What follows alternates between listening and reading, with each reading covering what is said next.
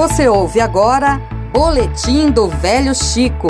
O SESC Ciências do Distrito Federal também participa dessa parte de educação ambiental da expedição científica do Baixo São Francisco. E nós estamos aqui com a Mariana Guimarães, que é do Distrito Federal, do SESC, para explicar um pouco. Interessante também que o SESC de, do Distrito Federal esteja participando aqui pela segunda vez, não é? Isso, isso. É a segunda vez que o SESC do Distrito Federal participa da expedição.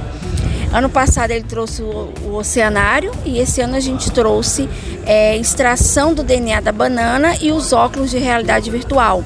Então é bem interessante é, poder ter esse DNA, mesmo que não seja aquela estrutura que não tem como visualizar, mas poder entender que ele está ali dentro do núcleo da célula.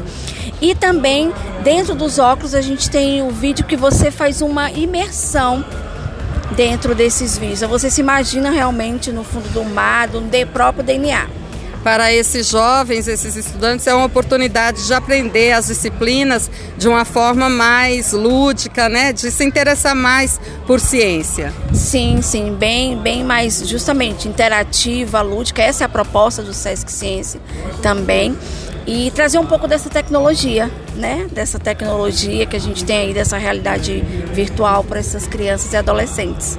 Muito obrigada, Mariana. E não param de chegar ônibus com mais crianças para participar aqui dessa mostra de educação ambiental que é realizada dentro da programação da sexta expedição científica do Baixo São Francisco.